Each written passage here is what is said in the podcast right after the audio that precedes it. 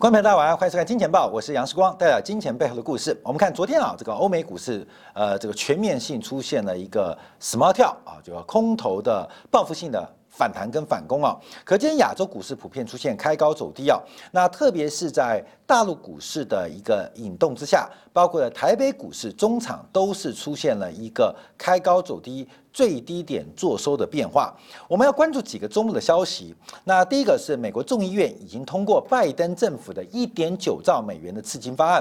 那很多的研调机构都说母汤啊，母汤就是不行啊。为什么不行？我们要从整个 PMI 做观察。在这个周末，包括了美国跟欧元区都公布了制造业跟非制造业的采购经理人的指标，同时中国也公布了这个最新二月份的采购经理人的这个指。指标的中值，我们看到东西方出现了非常大的背离，特别是美国跟欧洲出现了明显景气扩张的现象，可是中国的采购今年指数却出现明显。第三个月收缩的景态，所以今天我们分成两段来做一个观察，先从西方来讲起，再看到中国的采购今年指数以及信贷脉冲正在对于全球的金融市场做出非常明确的一个暗示的讯号，我们要做一个解读。好，我们先看到，当然，激励市场大幅走高的，就是这几天这几周让所有投资人非常担心的。债券啊，债券的利率，美国国债殖利率啊，在上周末出现了一个涨多拉回的发展，债券市场跌升出现反弹，殖利率虽然一度冲到了百分之一点六一四，在过去两天啊，这个这个利率又快速拉回到零一点四左右的一个水平，仍然非常高，但短线上债券的一个呃这个呃空头的一个追杀。暂时得到了喘息，也引发了上上在股票市场上的一个反弹格局。好，我们看到你昨天的时候，美国股市啊全面喷出大涨，不管是从科技到金融到医疗。到工业，到能源，到银行，全面性的出现了一个报复性的反弹。但第一个原因就是刚提到了债券利率的降温，使得市场上出现了喘息的一个机会。那另外我们特别观察，就在上礼拜六，美国众议院用两百一十九票对两百一十二票通过了拜登提出的一点九兆美元的经济刺激方案。按照立法流程啊，在三月三号。本周三将在参议院来进行辩论跟表决。那参议院要通过，必须拿到六十票。那目前我们知道，参议院民主跟共和党各握有五十票的空间。所以在本周三参议院的表决跟讨论过程当中，会有什么样的方案？当然，拜登政府也可以提出简易型的。这个简单型的表决通过就是过半即可，可是这种表决的这个程序跟方式啊，呃，有次数上的限制，所以我们特别观察。那目前民主党是拿最低薪资的法案来进行交换，在之前拜登的政见准备把美国的每小时最低工资拉高到每小时十五块美元，那目前民主党。在这方面是跟共和党进行了交换跟妥协，所以在礼拜三的辩论跟表扬当中，不会有最低薪资薪资啊十五美元的这个方案，而这个方案会单独来进行讨论跟这个呃辩论啊。那这个方案啊，这后续我们再讨论。但十九兆美元、一点九兆美元的这个刺激方案下去之后，会有什么样的发展？我们今天要从几个角度来做一个观察跟追踪啊。那第一个是一点九兆的刺激方案，将会对于整个全球的有效需求带来非常明显的注意。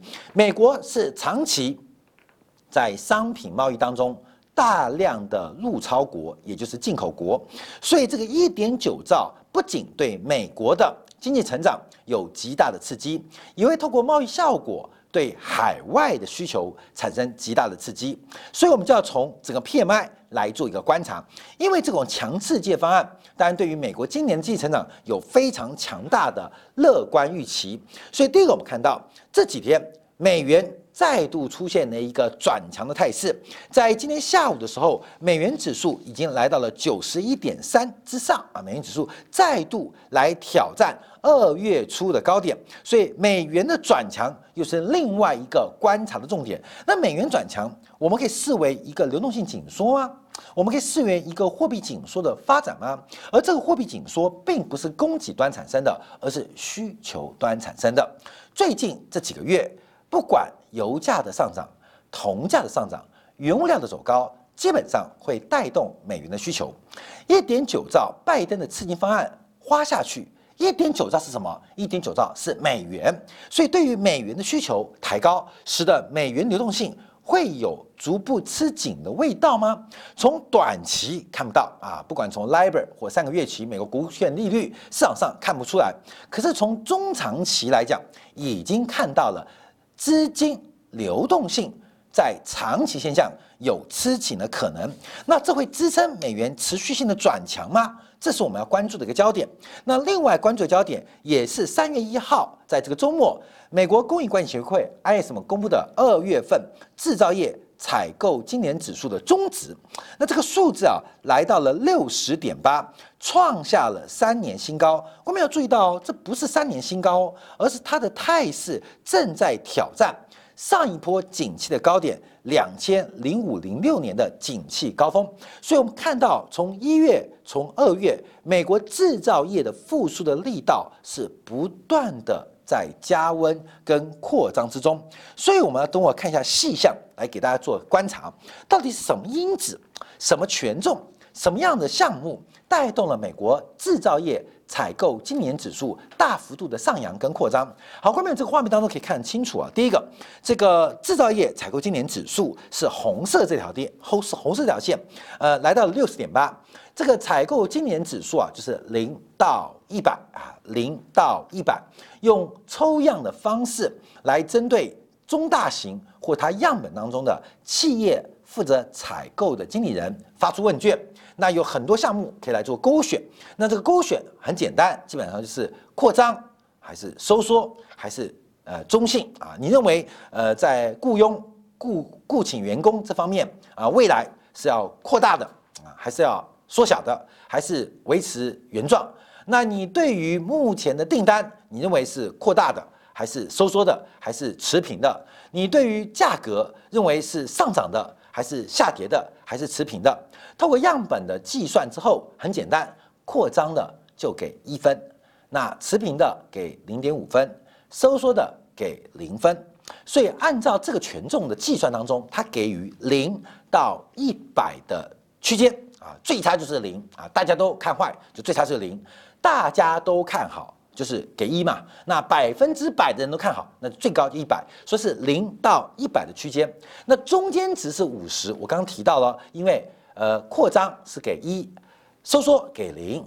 持平的给零点五，所以百分之百的人啊看待中性，那就是五十，所以五十中间值，所以这个数字 minima 是零，maxima 是一百，中间值就是五十，五十以上就倾向扩张，五十以下就是倾向收缩啊，官们就这样解读啊。那当然了，这个数字当中有很多脉络可呃可以估计啊，譬如说六十四点八啊，六十点八，这是二月份的采购经理指数，那我能不能讲百分之六十的人？啊，乐观扩张，另外百分之四十的人是悲观收缩啊，六四猜没有中立哦，就有六成的人乐观，四成人悲观。那我们也可以换句话说来观察，会不会有将近八成的人持平？那另外不到两成的人乐观。而这个数字算出来也会接近六十哦，所以这个六十点八它的内涵跟成分，我们需要时间来做观察。呃，供应管理协会并没有公布这个内涵的数据，可是我们要在当中做推敲。好，第一个红色的是综合指数六十点八，那我们看到最上面这条线是价格指数来到了八十六，来到了八十六。关面我刚提到哦，认为价格下跌的是给零，认为价格跟上个月份。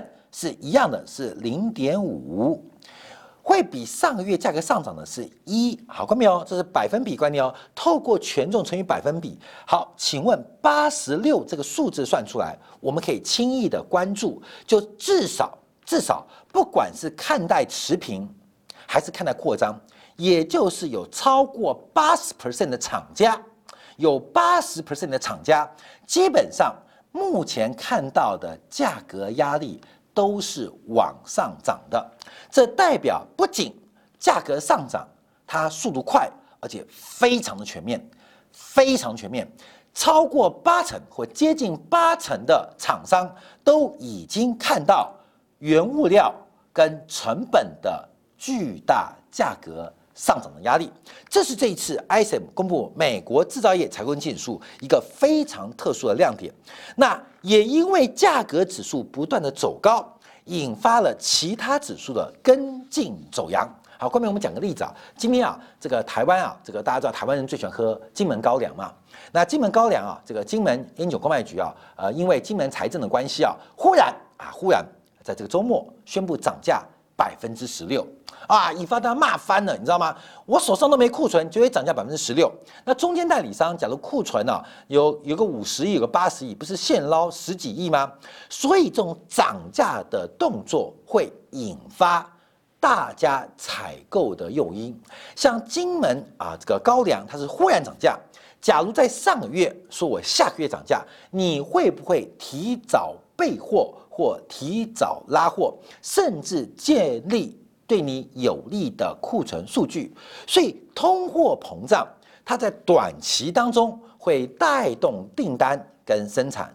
通胀能够持续，甚至有可能刺激资本支出啊，中长期啊，所以通膨胀为什么那么重要？为什么各国央行跟政府都不断说要通胀、要通胀、要通货膨胀？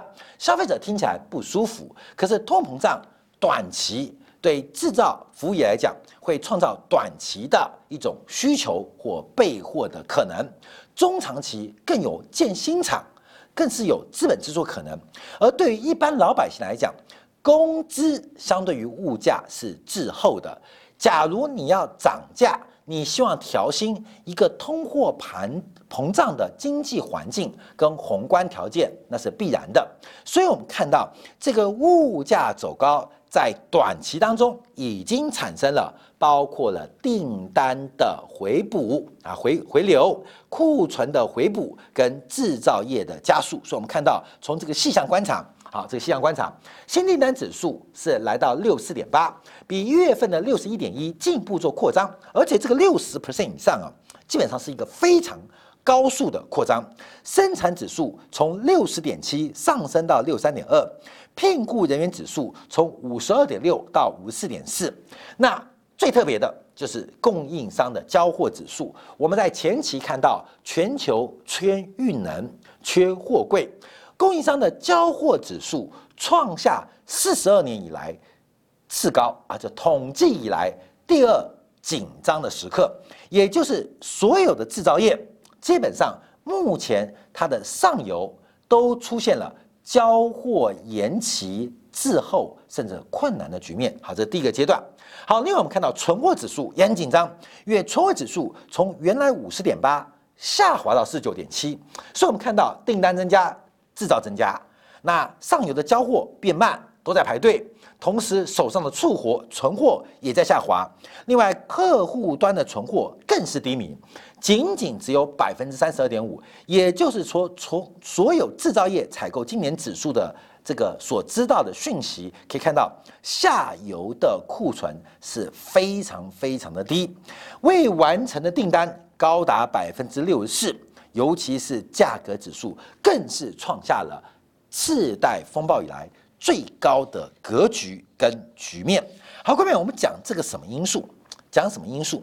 因为现在最大的问题是全球的需求出现爆发性的一个。呃，扩张，那我们可以先做是做库存回补的一个呃现象，可是配合货币政策的宽松以及美国第二轮财政刺激方案的过关，全球的需求会被拉到另外一个台阶，使得全球的物价水平会被跟进走高。跟进走高，这是大家现在最害怕的一个压力，就是通货膨胀会不会来得又快又猛，又快又猛的物价，在今年第二季全球不管从央行、从财政、从投资银行到一般的投资人都认同。可是又快又急，现在还有一个又久，到底这个通货膨胀的期间会持续多久？现在不同调。这个从鲍威尔的讲法是认为顶多第二季啊，第二季之后这个通货膨胀的压力就会减少。投资银行目前眼睛看的是对于长期通膨胀并不是那么乐观，可手上握的筹码却是大举的抛售国债，追求更高的报酬率，避免了短期债券风险。那投资人啊，从大宗商品做观察。更有极高的物价膨胀的预期存在，而这个物价膨胀的预期一旦从消费端不断的扩散，看没有？这个中间会见到了呃 overbooking 啊，这个库存啊，包括订单呃这个超额的过程。可是这个过程引容易引发通货膨胀。我们这边引用的是标普高盛的全商品指数，那这跟路透社 CRB 不一样的是，因为它是透过呃比较活跃的。大宗商品才作为一个全值的纳入。那从这个形态可以观察，事实上通货膨胀或大宗商品有没有报复性走高的可能？这个目前呢，这个粮草也堆得很高了啊，干柴烈火很多，干柴很多。财政刺激的烈火一旦下去，会有什么样的影响啊？就很特别。所以我们看一下，在礼拜一啊，礼拜一跟礼拜二啊这两天啊。纽澳的央行、澳洲央行跟纽西兰央行分别做出了一些很特别的动作。第一个是澳洲央行扩大了 QE 的规模，那主要的原因就是提供更多的货币供给。当然，我们看到这边是国债利率，因为目前呢，澳大利亚的国债的价格是出现了一个崩跌，利率是喷出，尤其是短天期，以澳洲央行跟市场沟通的三年期国债的利率出现了失控。本来承诺市场维持零点一不变，我们看过去几周一度来到零点一五，也就是澳洲央行跟市场的沟通不被市场买单，所以澳大利亚决定扩大 QE 的规模，尤其是针对中长天期的国债进行扩大一倍的购买。除了国债利率之外，看到没有？为什么澳大利亚要扩大规模？澳币太强了。澳币太强了，澳币受到了原物料价格走高，不管是铁矿石、煤炭的走高，所以作为一个商品货币的领头羊，澳大利亚的货币澳币大幅走高，也对于澳洲的产出跟需求产生了困扰。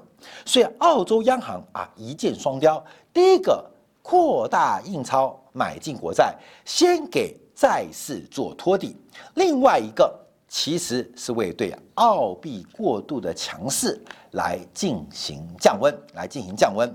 那澳大利亚能够做这个原因，还有更多原因，包括了像澳大利亚这几年跟中国关系不好，使得房地产啊本身出现了泡沫破灭的压力。另外，包括它的服务业，从旅游观光。到留学服务都出现了很大的衰退，所以澳大利亚是有底气来进行超常规的扩大宽松的。好，另外我们看央行是纽西兰央行，全球国债疯狂的屠杀，纽西兰央行也积极的跟上释放，它准备要调高每周的债券购买量。好，看没有？那讲这个不是为了救债而已，主要。纽西兰，我跟他报告，从一月八号纽西兰股市高点是一万三千六百四三点，到今天收盘是一万两千三百四四点，这个从一月八号到现为止已经跌掉了一成了。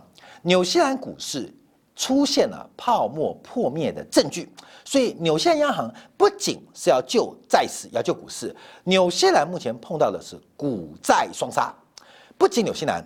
澳洲也是，关没有？澳洲股市再讲回去啊，澳洲股市，澳洲股市啊，今天的收盘价是六千七百六十二点，你知道吗？新冠疫情的高点是七千一百九十七点，全世界的股市都已经超过新冠疫情的起跌点，独独就是澳洲、纽西兰在亚洲出类拔萃，突破不了。一个是突破了纽西兰泡沫破裂，现在大跌；一个是澳大利亚怎么样也不能挑战去年二月二十号高点，所以纽澳他们碰到的。股债双杀，货币又升值失控，所以被迫有再度的大举的印钞。好，快，我们再往下讲啊。这个周末啊，同样公布了欧元区啊，这个就礼拜一啊，公布了欧元区的制造业。采购今年指数的中值，那欧元区的制造业也意外上升到了五七点九啊，这个叫百分之五七点九。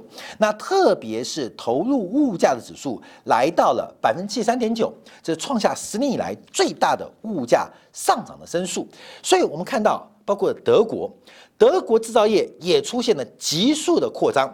急速的扩张来到六十点七，这已经回到了二零一七一八年的高峰，一七一八年高峰。当时啊，也是欧洲跟西方国家啊，准备要有紧缩宽松的一个声音，甚至美国在耶伦组长的末期当中，甚至采取了升息的脚步。那目前很明显的价格带动。全部的价格带动，包括了法国啊，法国的这个制造业采购经理指数啊，也是价格带动。整个全欧洲除了德国、法国之外，包括意大利跟西班牙的制造业采购经理指数全面出现了走高的变化。这个走高，我们可以很直观讲，就是价格因素。